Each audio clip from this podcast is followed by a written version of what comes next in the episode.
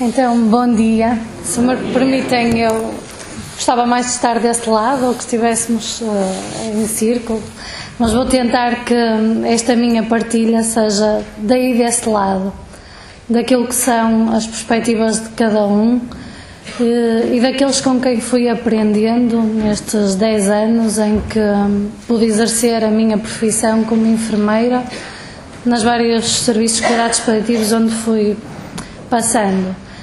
E um, começava por agradecer ao Rui este desafio de me pôr a fazer uma retrospectiva sobre hum, estes 10 anos em que pude partilhar vivências com os doentes, com as famílias, com os outros profissionais de saúde também que, hum, que cuidam das pessoas humanas que estão um bocadinho mais próximas desta realidade que pode ser e que é a morte, e neste confronto com a morte, como realidade da, da vivência e da experiência humana. Gostava mesmo que fosse uma partilha, por isso que estivessem à vontade para duas coisas. Se no meio da minha partilha usar alguma linguagem que seja menos perceptível, porque às vezes as pessoas que trabalham nos hospitais têm por hábito usar termos que às vezes os protegem e os distanciam da linguagem dos outros. Por isso, se assim for, por favor, anotem e vai haver um momento de troca de impressões e digam: Olha, eu não entendi isto, para eu poder esclarecer melhor. E depois que estivessem perfeitamente à vontade para partilhar aquilo que são também as vossas vivências. E começava por aqui, por dizer que não conseguimos pronunciar morte se não aprendermos a pronunciar vida. Vida com toda a sua intensidade, com todas as suas dimensões, com tudo aquilo que ela tem de sabor doce e às vezes de sabor salgado e às vezes de sabor amargo. E se não aprendermos a tomar conta e se não aprendermos a pronunciar esta vida, também não vamos conseguir aproximar-nos daquilo que pode ser o experimentar, o pronunciar da morte também. E este é o meu primeiro desafio, dizer-vos isto, que estou aqui para pronunciar vida e para partilhar convosco aquilo que é o pronunciar e o viver a vida quando às vezes sentimos que ela nos foge por entre os dedos, como os grãos de areia que tentamos apanhar na praia. E é verdade que as experiências de perda ou as experiências de morte são sempre experiências que, quando são mal perceptíveis e mal vividas, nos deixam marcas profundas. Profundas naqueles que partem, naqueles que vemos partir e que deixamos partir, e profundas naqueles que ficam. Porque a morte, quando é mal vivida e quando é mal percepcionada, deixa memórias terríveis naqueles que permanecem. E por isso este é o primeiro desafio daqueles que prestam cuidados paliativos: ajudar a viver este processo da melhor maneira possível. Então, o que é que são cuidados paliativos? Nesta primeira parte da nossa partilha, da nossa conversa, eu vou tentar usar alguns formalismos para explicar o que é que são cuidados paliativos a quem se destinam, porque esta também é uma grande oportunidade, e obrigada, Rui, de fazer isto, de desmistificar e de esclarecer o que fazem os cuidados paliativos, para que não haja medo e para que mais pessoas possam ter acesso também àquilo que são cuidados paliativos. Os cuidados paliativos surgem como resposta ao não há nada a fazer. Desde sempre, na história da, das sociedades e das culturas humanas se prestaram cuidados paliativos e ações paliativas. Mas a verdade é que o desenvolvimento das sociedades e as alterações profundas nas suas estruturas tiraram a morte aquilo que era o cotidiano da vida das pessoas. E há quem diga que a morte é um novo tabu e passou a acontecer naquilo que é o não lugar ou seja, no seio das comunidades e das famílias, seja qual for o conceito que tenhamos delas, as pessoas fecharam os espaços que havia para viver a experiência da morte. Fosse ela a morte súbita, fosse ela a morte de uma doença prolongada ou fosse ela a morte natural decorrente do próprio processo de envelhecimento. E ao fechar a porta, ao não querer ver aquilo que estava a acontecer, um bocadinho como resposta da sociedade àquilo que foi sendo o desenvolvimento da medicina enquanto ciência, não é? Que no fundo cresceu com o intuito de dizer que tinha resposta para tudo, mas que começa a vivenciar como grande derrota a morte. Então, mais ou menos nos anos 60, uma senhora que consideramos que foi a fundadora dos cuidados paliativos da era moderna, porque se lermos um bocadinho da antropologia, eh, as sociedades humanas desde sempre prestaram culto à, morte e àqueles que estavam para morrer. E a primeira vez que, que as, alguns dos povos se fixam é para isto, é para velarem culto às pessoas que estão a morrer e para acompanharem os outros no seu processo de morte e depois também de luto. E, a medicina, à medida que se desenvolve como técnica ou ciência, faz com que as sociedades fujam disto e achem que há sempre resposta para continuar a vida, não é? E a medicina arranja sempre uma resposta para prolongar um bocadinho mais a vida. Mas vamos perceber ao longo desta partilha, e gostava também de deixar esta mensagem: vida a que custo? Porque algumas vezes percebemos que já não, já não é possível prolongar. Então, na, nos anos 60, Cecile Sanders começou por ser uh, socióloga e depois enfermeira e acabou por ser médica também. Uh, começou a chamar a atenção para os doentes que tinham doenças avançadas, progressivas e incuráveis, que tinham muito sofrimento decorrente dessa doença, fosse ele sofrimento físico, psicológico, espiritual ou também sofrimento social e começou a chamar a atenção de que se prestássemos cuidados eh, tão específicos e tão desenvolvidos como são os da medicina intensiva a estes doentes, lhes poderíamos proporcionar qualidade de vida também neste processo final de partida. E então ela é efetivamente a fundadora dos cuidados paliativos da era moderna e traz-nos conceitos tão fantásticos como o conceito de dor total, nesta altura em que a ciência se desenvolve muito, em que há grandes estudos sobre, por exemplo, a fisiopatologia da dor, em que se começa a perceber a usar opioides e, e um, medicamentos fortes para o alívio da dor, esta senhora cria uma medicina designada também de medicina de acompanhamento, em que diz-nos que só quando conseguirmos prestar estes cuidados ativos e globais é que conseguiremos dar uma resposta adequada naquilo que pode ser, ser o sofrimento das pessoas perante a morte.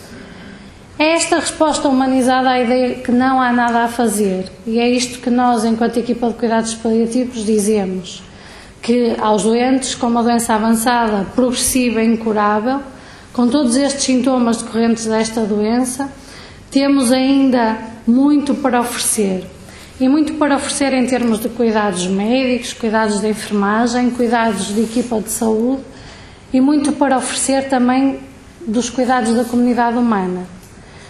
E este é o primeiro desafio, o primeiro trabalho das equipas que prestam cuidados paliativos. Primeiro é darmos-nos conta daquilo que está a acontecer àquele doente e àquela família, para depois congregarmos toda uma série de esforços e um conjunto de pessoas com o objetivo de melhorar a qualidade de vida de não nos preocuparmos em dar mais dias à vida, mas em dar mais vida aos dias.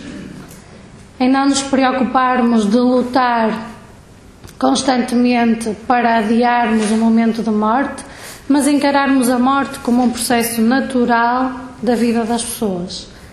Todos vamos morrer, correto? E, e muitas vezes, quando nos confrontamos com os doentes que estão a morrer, Algumas vezes pensamos na nossa própria morte.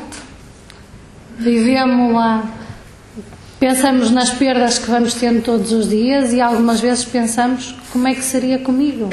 Já pensaram nisso? Onde é que eu gostaria de morrer? Com quem é que gostaria de estar? E estes doentes constantemente são confrontados com isto. E são confrontados com outras coisas, como as pessoas que dizem: não, não, o senhor não está a morrer. Não, não, nós vamos uh, fazer com que fique bom. E a cada segundo, num tempo com uma intensidade muito diferente da nossa, aquela pessoa humana sente e vive esta realidade mais intrinsecamente que nunca. E todos aqueles que estão à sua volta, que são as pessoas que ela ama, constantemente lhe fecham uma porta e dizem: Não, não vamos falar sobre isso agora. Não, nós vamos fazer tudo, tudo, vamos continuar a lutar. É isto que mais à frente vamos perceber que se chama a conspiração do silêncio. Todos sabemos aquela realidade, todos sabemos que ela lá está, mas todos os dias lhe fechamos a porta e nos impedimos de a viver. E no momento que é o único, nós costumamos dizer que não há outro momento para prestar cuidados paliativos, não há uma segunda oportunidade. É verdade que às vezes o tempo e o acompanhamento nos ajuda a fazer um caminho que devia ter sido feito naquele momento. E este é também um do trabalho das equipas de cuidados paliativos, dizer que esta é a hora de fazermos aquilo. E então, quem é a nossa população-alvo?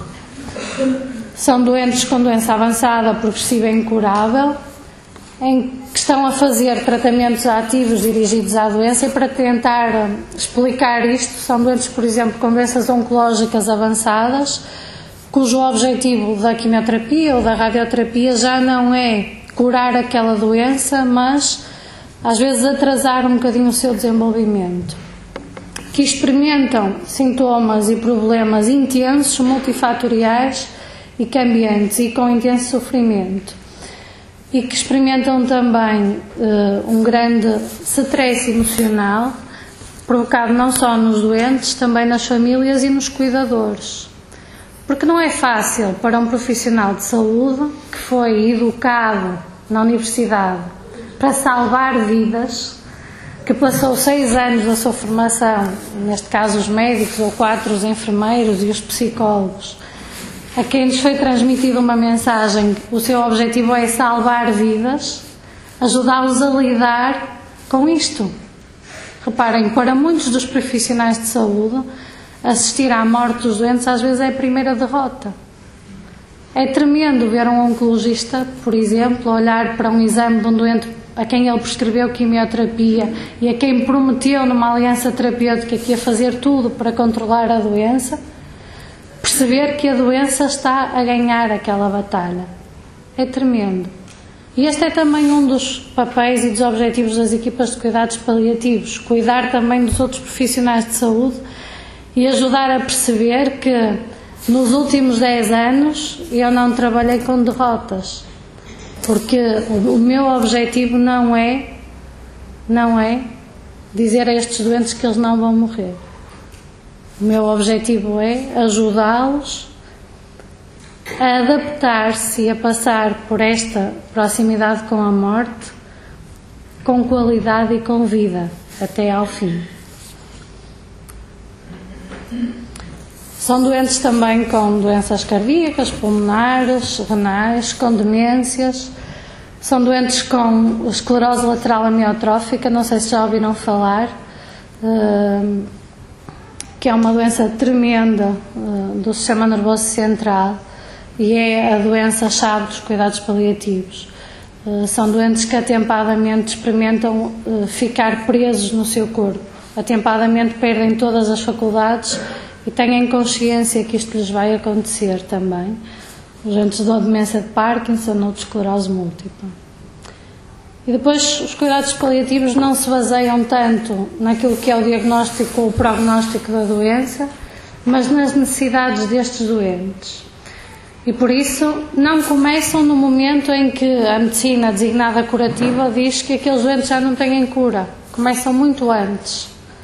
Começam muitas vezes no momento do diagnóstico e vão aumentando a sua ação à medida que a doença se torna então uma doença não curativa e também faz parte do papel das equipas de cuidados paliativos acompanhar as famílias no processo de luto.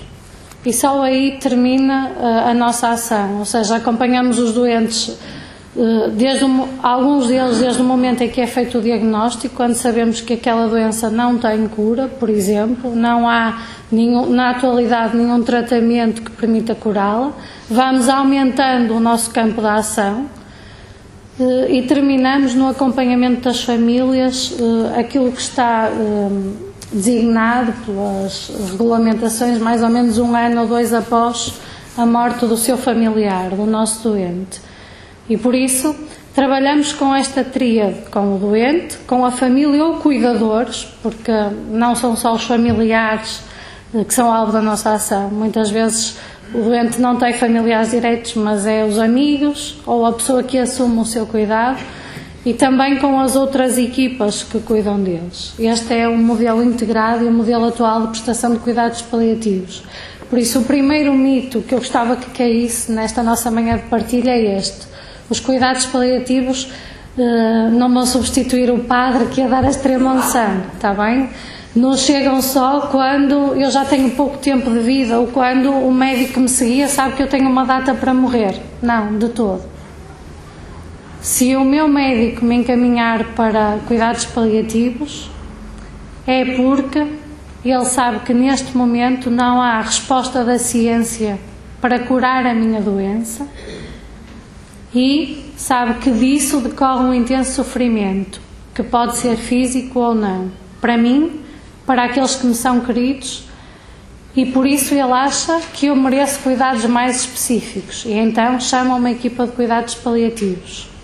E este é o primeiro mito que eu gostava que isso e a primeira mensagem que eu gostava que levassem daqui, porque é tremendo associar cuidados paliativos à morte próxima.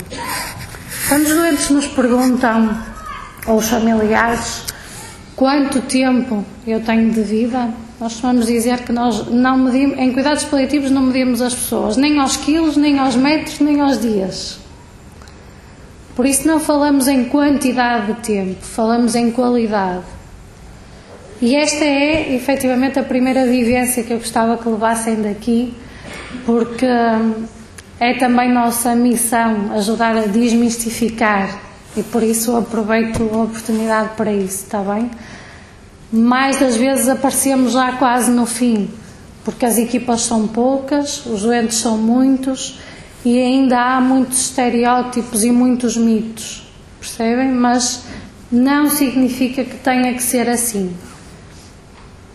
E é também um direito das pessoas, quando o médico não dá o passo, ir tentando perceber se não é possível oferecer mais àquele doente e àquela família. Por isso, às vezes, também é nosso papel levantar estas inquietações neste sentido. Então, quais são as nossas armas terapêuticas, ou seja, o que fazemos? Um conjunto de estratégias interdisciplinares, trabalhamos em equipa e quem faz parte desta equipa? Médicos, enfermeiros, assistentes sociais, assistentes espirituais, o psicólogo, os voluntários, a família e os doentes. Isto não foi numerado por uma ordem de importância Todos têm a sua importância e todos vão contribuir para o sucesso da nossa intervenção. E trabalhamos sempre com estes dois objetivos: prevenir o sofrimento que for possível prevenir e aliviá-lo dos seus doentes e dos cuidadores, sempre tendo em conta o máximo respeito pelo caminho e pela autonomia daquela pessoa e pelo respeito da sua vida até ao fim. Dizemos que para prestar cuidados paliativos assentamos a nossa intervenção em quatro pilares fundamentais. No controle de sintomas, e é aqui que entra a parte da medicina e da clínica pura, ou seja, controlamos a dor, a falta de ar, as náuseas, os vômitos, a tristeza, a insónia, a depressão.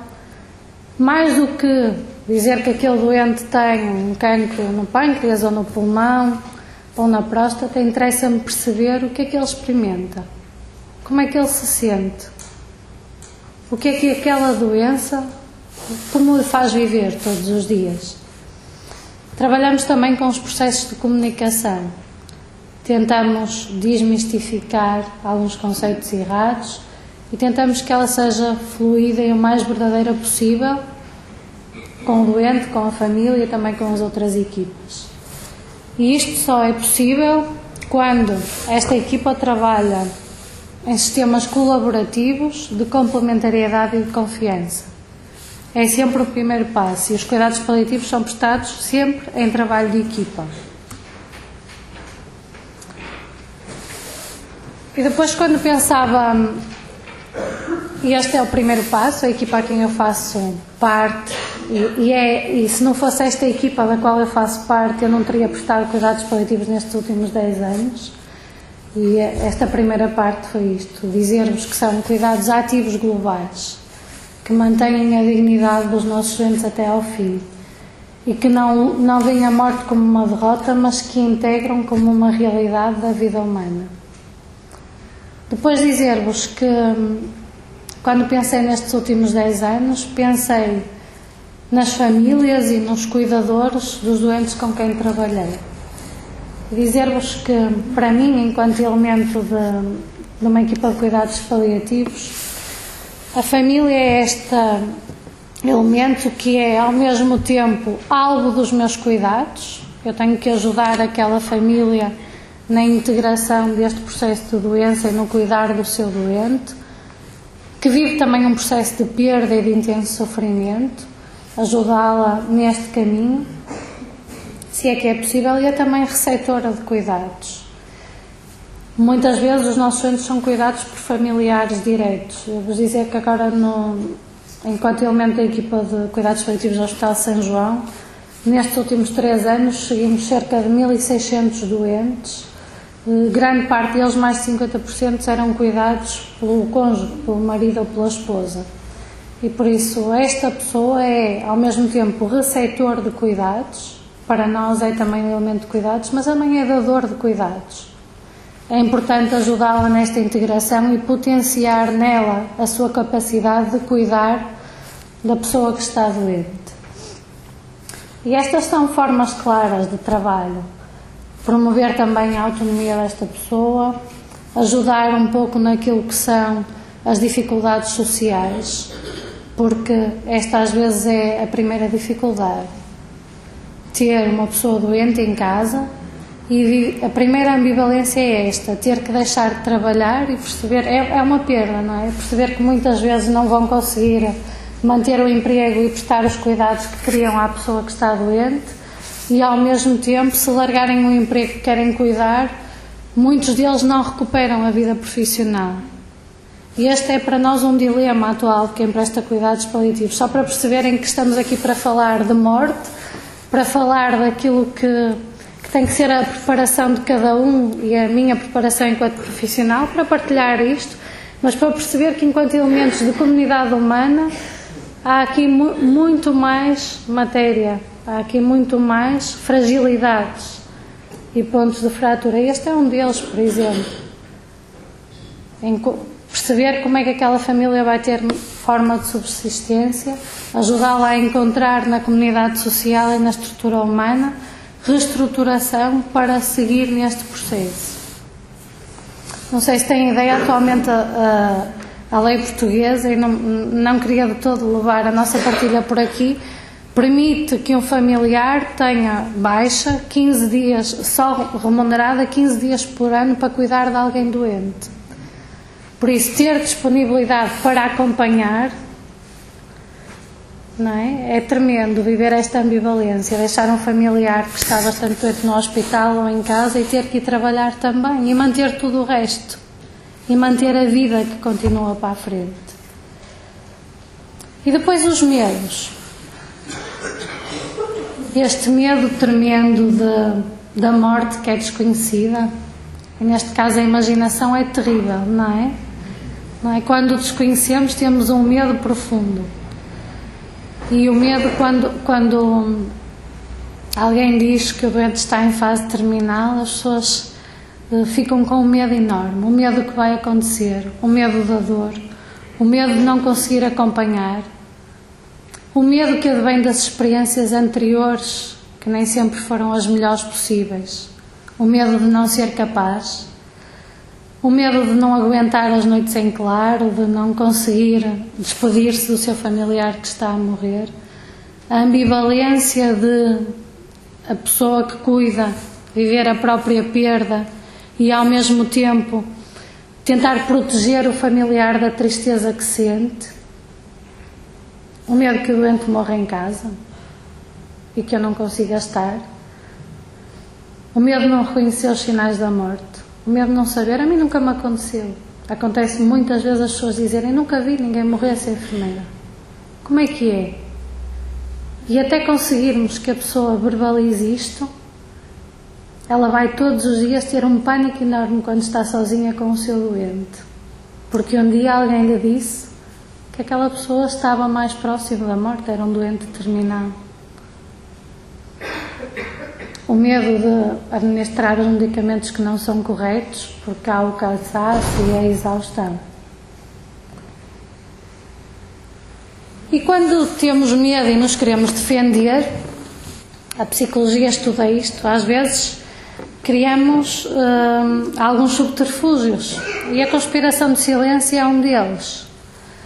Não, não, isto nós vamos lutar, tu não estás a morrer. O médico está bem, ele não queria dizer bem isso. Então eu vou-vos contar aquilo que me aconteceu ontem à tarde. Ontem à tarde estava numa enfermaria a ver uma senhora pela primeira vez com o médico e com as suas irmãs. E, hum, estávamos a perguntar aquilo que perguntamos sempre, a conhecer a pessoa, quem ela é, o que está ali a fazer. E uma das perguntas que fazemos na entrevista inicial é perguntar ao doente, e então como é que está a viver isto tudo? Então conte-me o que se passa. Isto por acaso aconteceu no hospital, mas podia ter acontecido em casa. Uh, e a irmã dessa senhora, que por acaso tem, sim, a doente tem 58 anos e tem um cancro do intestino, por acaso, podia não ter, uh, diz, uh, estava assim, ao lado da cama, e de repente volta-se de costas para a doente e diz: Ó oh, senhor doutor, sabe, uh, o TAC de maio diz que hum, a doença está explosiva e que ela está terminal, mas eu não quero que ela ouça.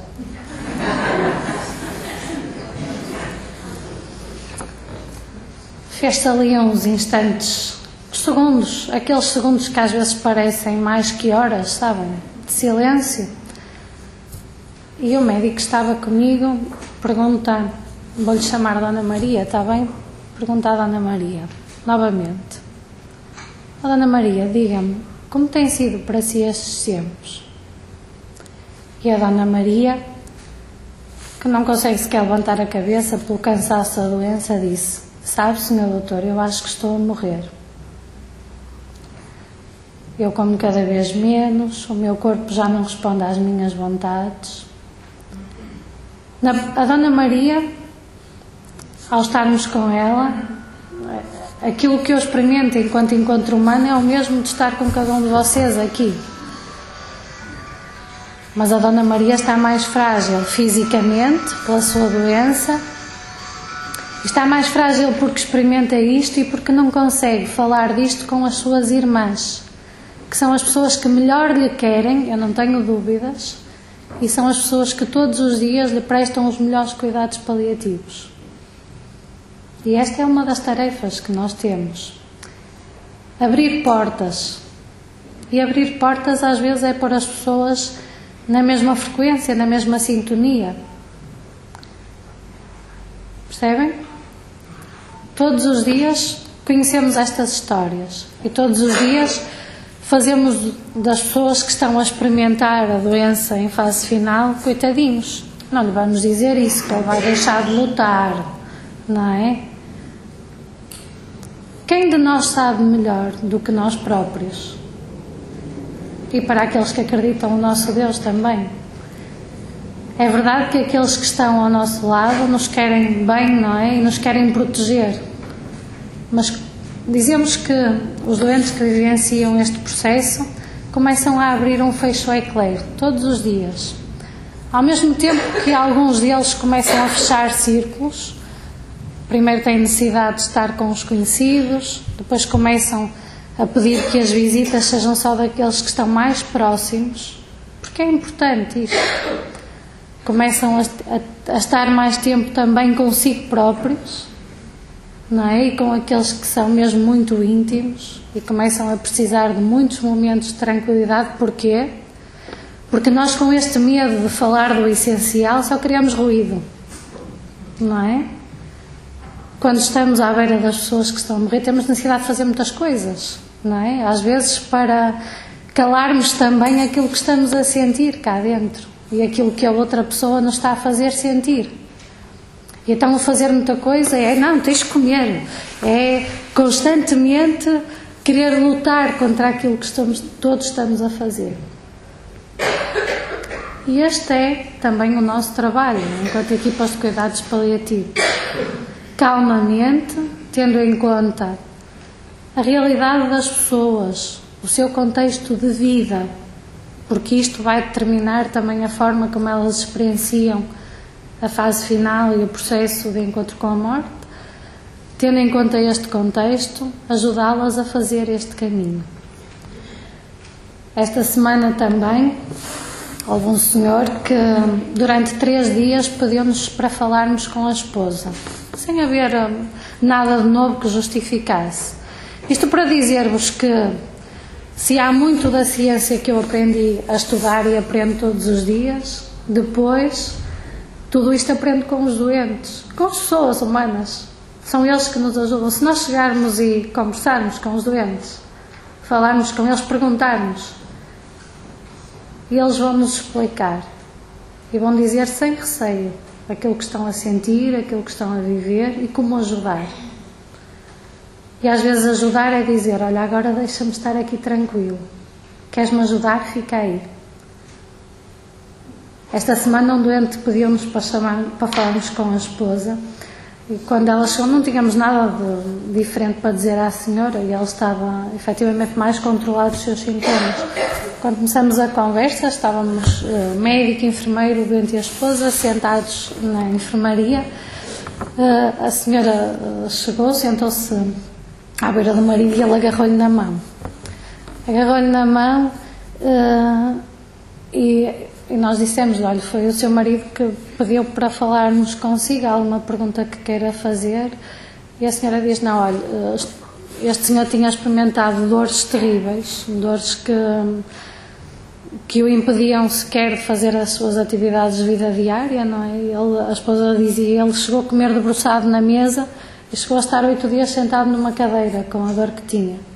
E neste momento, porque tem cuidados ativos globais, que vão contra o que não há, não, não há a fazer, mas que é o tudo há a fazer, e que esquecem um bocadinho se a quimioterapia está a fazer efeito ou não, mas que foi perguntar ao Senhor como é que está a sua dor e, e trabalhar com ele e tentar-lhe melhorar a dor que ele tinha, permitiram que ele esta semana dormisse na cama algumas horas e descansasse. E, uh, e a senhora estava muito agradecida por isso. Uh, e ele diz: Não, não, senhora doutora, mas diga à minha esposa o que se passa. E ela: Ah, é porque em casa o meu marido não falava comigo da doença. E ele apertava-lhe mais a mão. E o que é que ele quis? Quis alguém que o ajudasse a dizer à sua mulher que tinha uma doença grave e que ele também experimentava que provavelmente os seus dias já iam ser poucos dias. Quantos? Não sei. 365, 90, 60 os quiserem contar. Para nós é importante que cada dia seja vivido com a mesma tranquilidade com que ele estava naquele momento. Este é também um dos trabalhos das equipas de cuidados paliativos. Vou-vos contar uma partilha de uma voluntária com quem eu trabalhei numa das unidades, na unidade de cuidados paliativos do IPO. Uh, os voluntários visitam uh, diariamente os doentes e uh, tínhamos uma doente jovem que recusava visitas de toda a gente. E um dia a voluntária entrou no quarto, apresentou-se e perguntou se podia estar um bocadinho e a senhora respondeu-lhe não, olha, eu estou sem paciência para receber visitas. A senhora não se importa, não quer falar.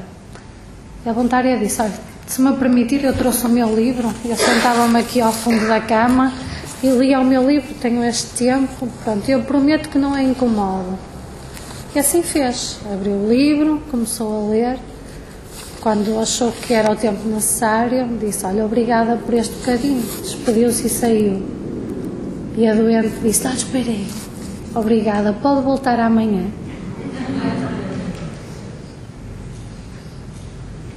Este é também um dos trabalhos das equipas que prestam cuidados paliativos. Às vezes, os silêncios, o respeito pelo caminho da pessoa ajudam muito mais do que fazermos de conta e fecharmos os olhos à realidade que se está a viver para a pessoa não desistir.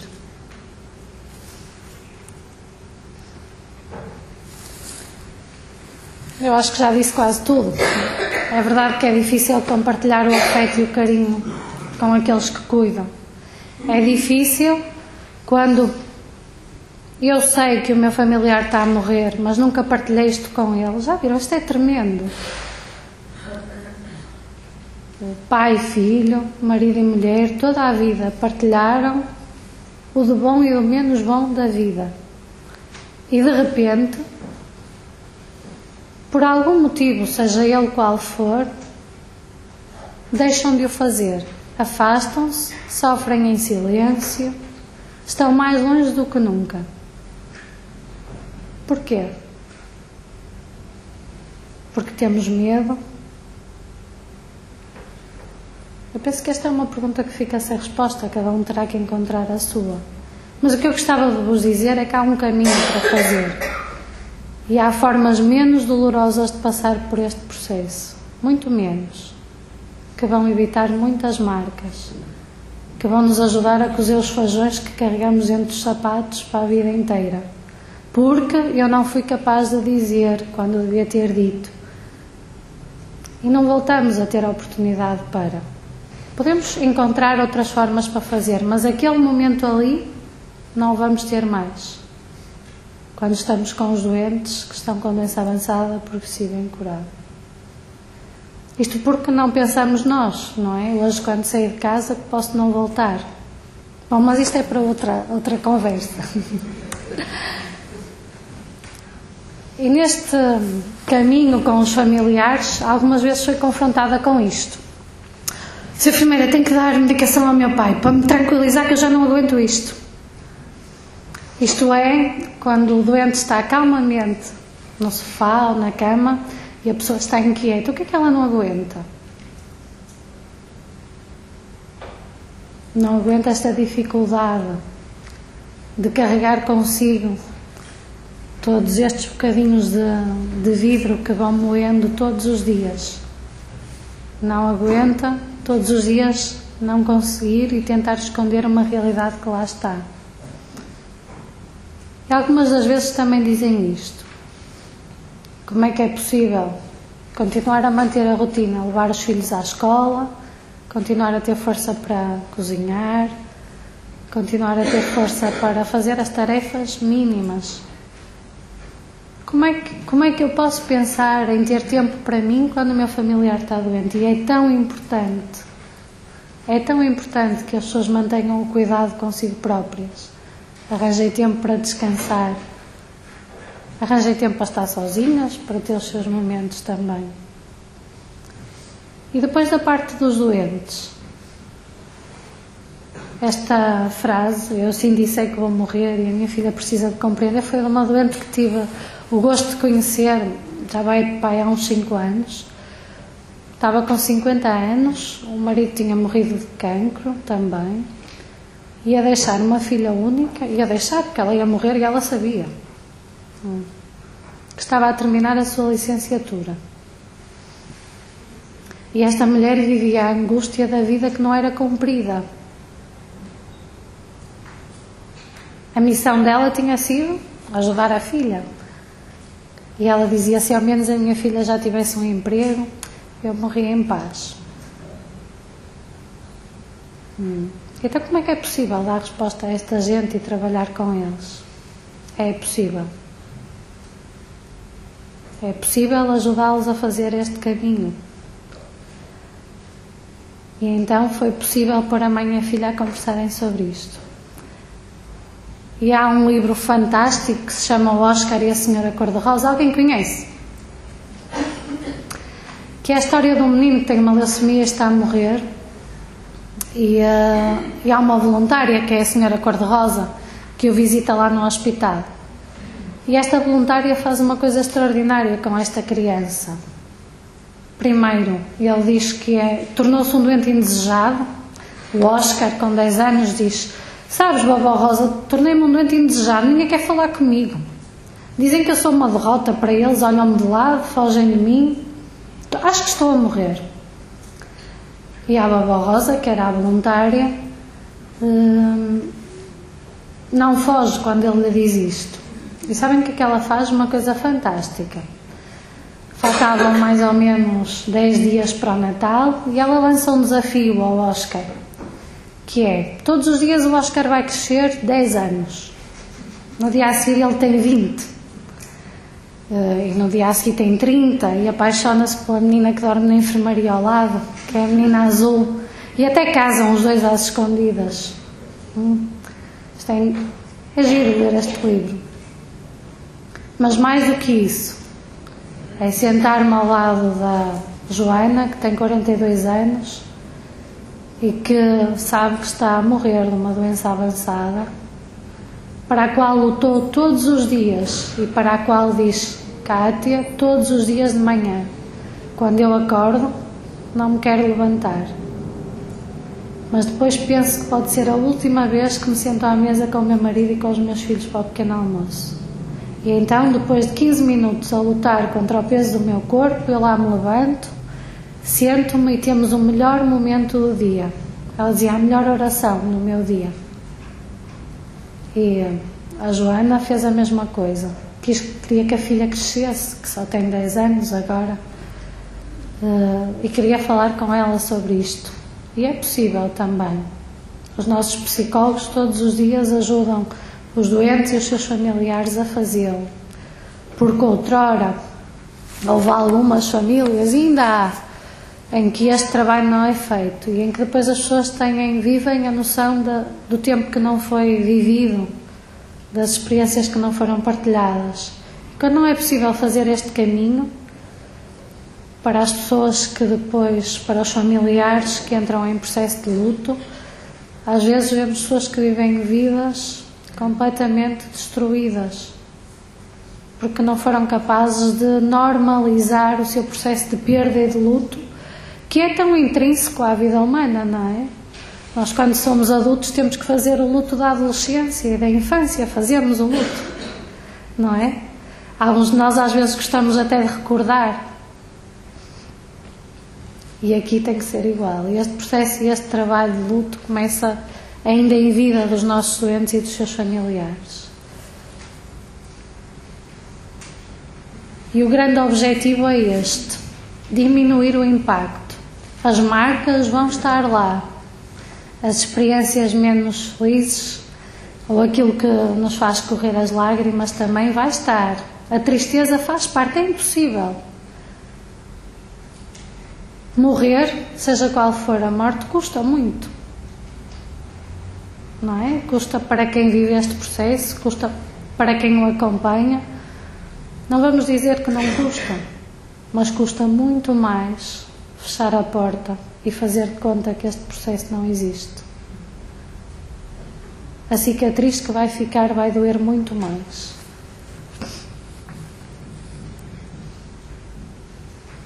E por isso é importante que as pessoas sejam chamadas a tomar decisões, perguntarmos às pessoas, aos doentes, à família, onde é que eles querem ser cuidados, ajuda a manter o domínio sobre este processo, escolher se for possível, se quer estar em casa, se quer estar no hospital, escolher com quem quer estar, uh, escolher também decidir que já não quer fazer tratamento, escolher que, que quero continuar a lutar contra a minha doença Escolher que hoje quero comer e que amanhã não quero comer.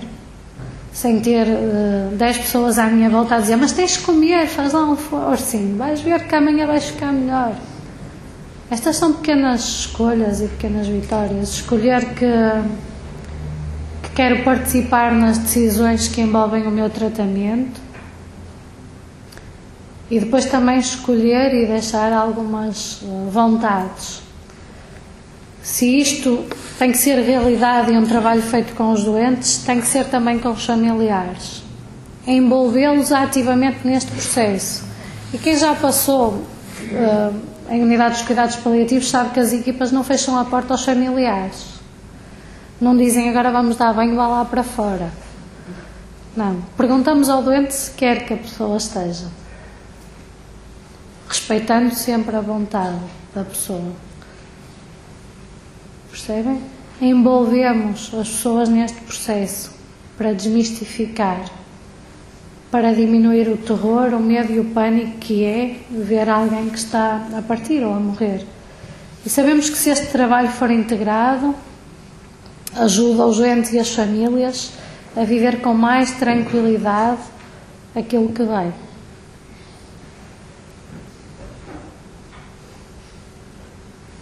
Viver este processo sozinho é muito mais angustiante do que partilhado. E eu, grande parte do nosso trabalho é este: acompanhar, respeitando a vontade desta pessoa que continua a ter vida, que se revê num passado, que tem sonhos de futuro e que continua a ter, que ama, que tem muito medo do abandono e por isso a maior parte das pessoas tem medo de sofrer, dizem, não tenho medo da morte, tenho medo do sofrimento inerente a isto, tenho medo do não há nada a fazer. Uh, e deixem-me dizer-vos que hoje em dia a farmacologia permite-nos controlar 95% da intensidade da dor que os doentes têm. Uh, que o sofrimento físico é aquele com o qual temos mais armas terapêuticas e com o qual é mais fácil lidar que tem também medo de morrer e que talvez perdeu o sentido desta vida. E é também um dos trabalhos das equipas ajudar a refazer o sentido da vida pessoal. E quando eu penso nestes últimos 10 anos, esta é a mais aliciante das tarefas eh, que eu desempenho. Ajudar as pessoas todos os dias a refazer o sentido da vida. Seja ela a vida para dois dias, seja ela a vida para dois anos. Quando confrontados com um diagnóstico destes, ajudar a repensar. Ajudar todos os dias a continuar a fazer esta opção. Ajudar todos os dias a aproximar-se daqueles que lhes são queridos e, eh, e a encontrar razões que continuem a fazer sentido. E ajudar também as pessoas a aproximarem-se da transcendência seja de Deus ou outra forma de transcendência. Deixem-me contar-vos isto. Esta semana uh, recebemos um doente em consulta que, que dizia que não acreditava em nada, ele e a esposa, e que para eles a morte era o fim de tudo. Era um jovem com 40 anos. E, um, e é tremendo perceber que mais do que o sofrimento de deixar a sua esposa era o sofrimento disto, desta crença muito enraizada nele, de perceber que estavam perto de um processo que era o limite e que a morte era o fim de tudo. Isto causava-lhe uma angústia intensíssima. E quando dizemos em cuidados paliativos que gostamos de conhecer as pessoas para trabalhar um bocadinho mais e entrar muito mais cedo no percurso da doença, às vezes quando se faz um diagnóstico que muitas vezes a medicina sabe que as coisas podem não vir a correr bem, é para isto, conhecendo melhor a pessoa e a forma como ela viveu e como se espelha na vida, ajuda a construí-la este caminho de ser doente terminal.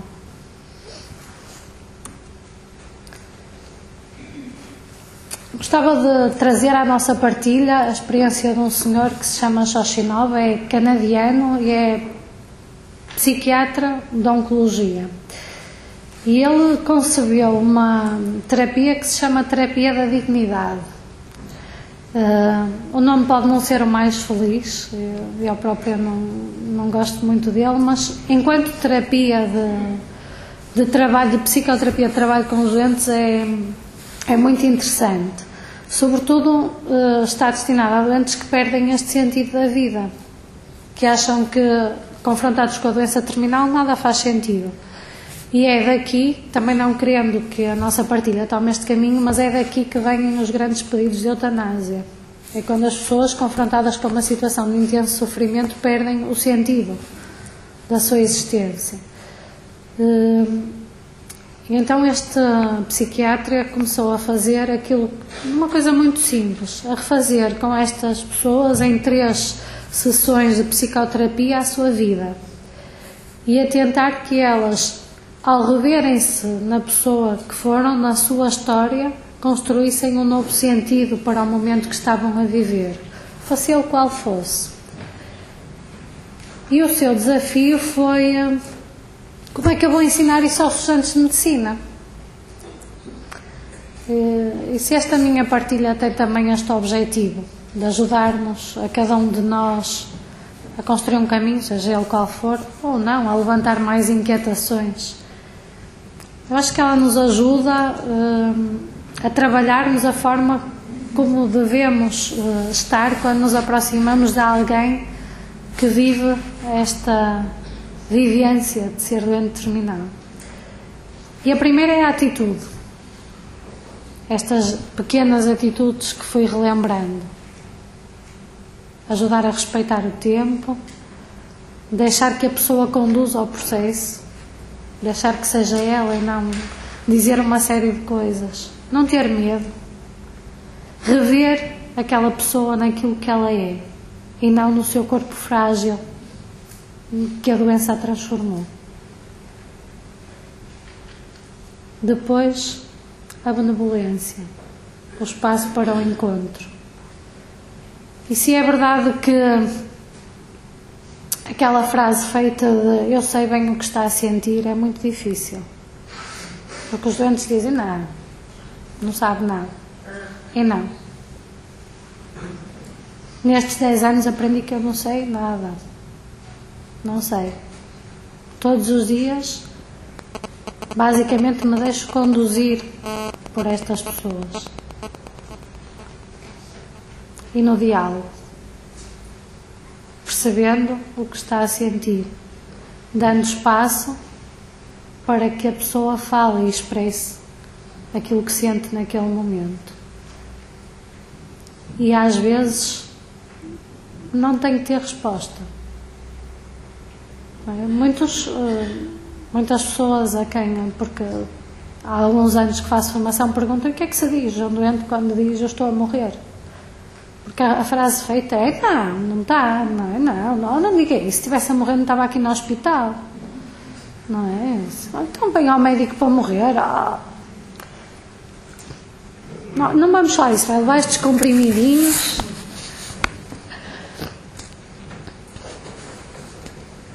E há muitas técnicas de comunicação, há muito estudo nisto, há muito trabalho a fazer, muita coisa a aprender para não fechar a porta a este diálogo. Porque quando o doente diz eu sinto e sei que estou a morrer, ele não quer uma resposta. Não quer. Ele quer uma ressonância. Só isso. E uma ressonância é sentir que não está sozinho. E que a pessoa não entende, pode não compreender, mas está lá. Como a voluntária que lia o livro e não foge e não tem medo. E eu, enquanto cuidadora, seja profissional ou não, quais são os meus feijões nos sapatos? Também tenho medo do sofrimento, também. Também tenho sempre a dúvida de pensar que não fiz tudo ou que eh, podemos fazer este caminho, fazer melhor. Às vezes também digo não sei. Às vezes também digo não sei o que vai acontecer. Mas sei que não que vai estar acompanhado e que não vai estar sozinho. Isso sei. E sei que vamos respeitar a sua vontade. Isso também sei. Costumamos dizer que fazemos aquilo que depende de nós. Esse trabalho fazemos e há muito a fazer. Às vezes também tenho dificuldade em falar disto, em rever-me nos doentes de quem cuido, às vezes também. E sei que estas dificuldades advêm disto, da forma como vamos experimentando e vivendo a nossa relação com a doença, com o sofrimento, com a morte, nesta busca do sentido da minha vida também. E é neste reconhecimento que também sou humana e vulnerável que eu acho que também sou competente no cuidado destes doentes. E esta é a grande mais-valia de sermos todos pessoas humanas feitas da mesma massa, vivendo caminhos diferentes, mas partilhando o encontro destes doentes e das suas famílias.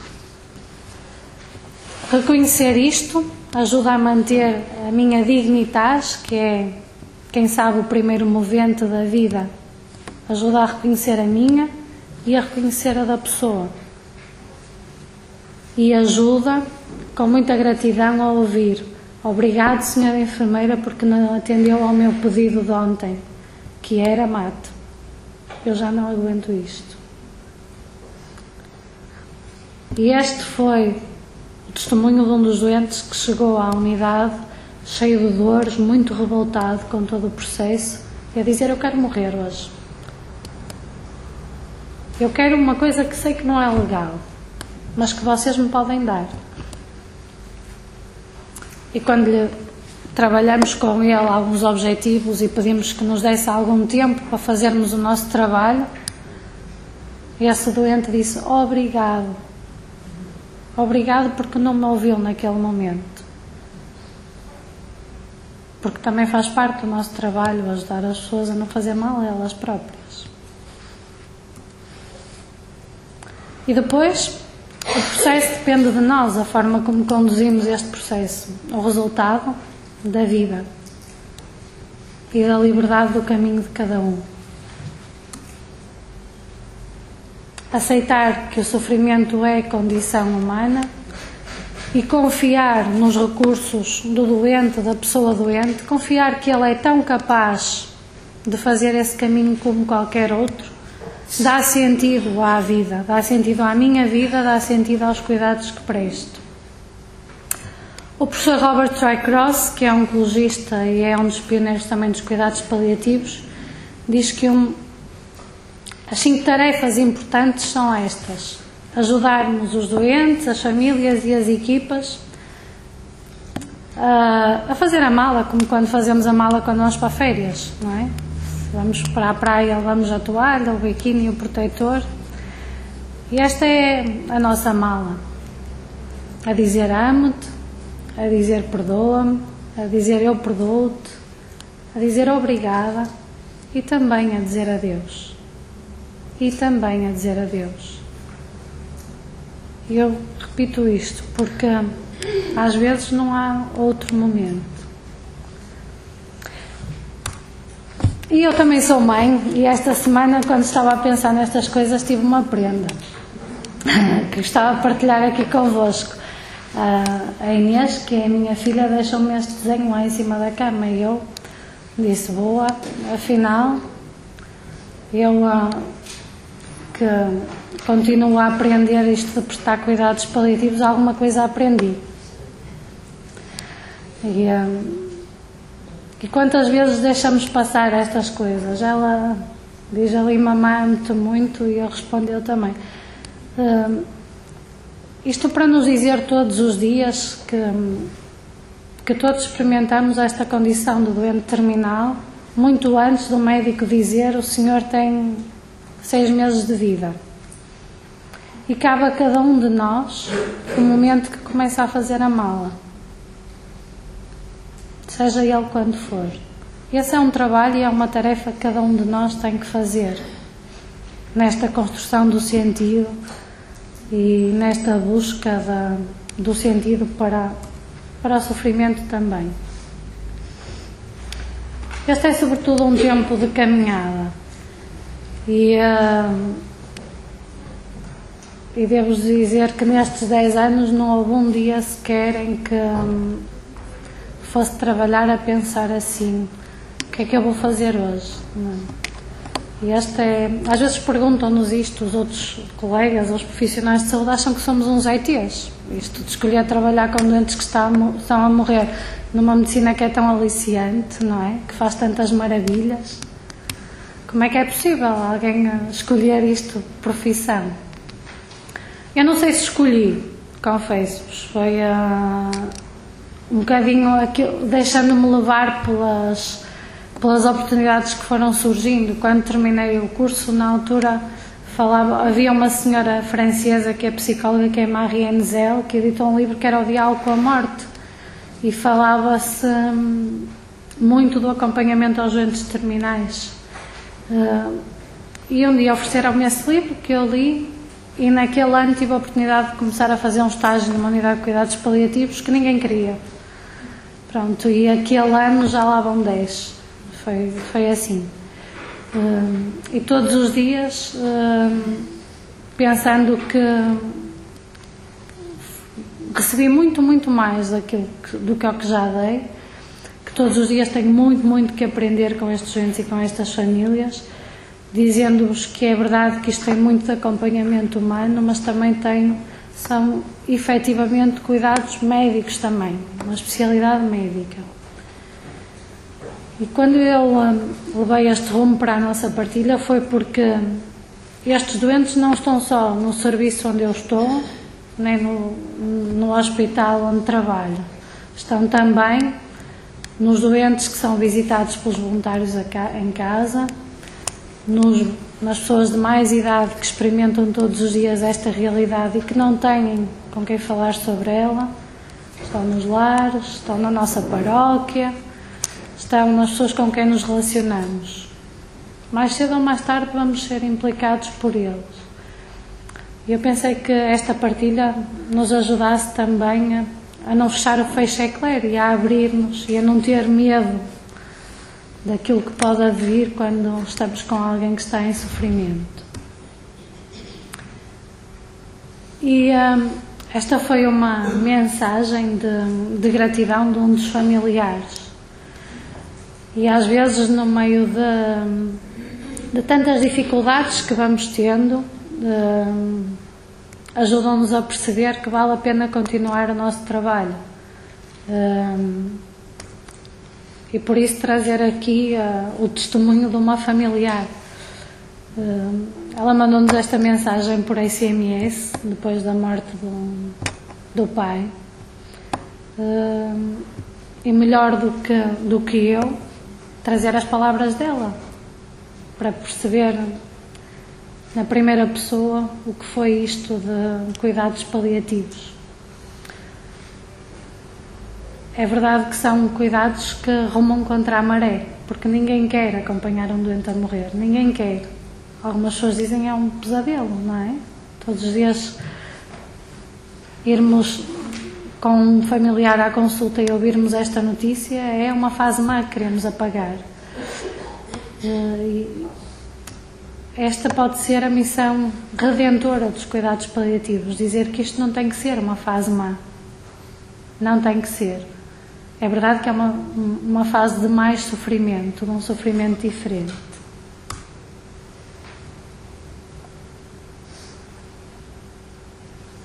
Todos os dias temos muitos desafios e cuidar de, de um doente que está a morrer, ou eu própria eh, caminhar neste sentido, pode ser um desafio também. Um desafio que não se faz sozinho, que faz sem equipa eh, e que se faz em partilha com os outros. E por isso eu desafiava agora à partilha e àquilo que, que vos vai aí dentro ou aquilo que possam ter para me perguntar.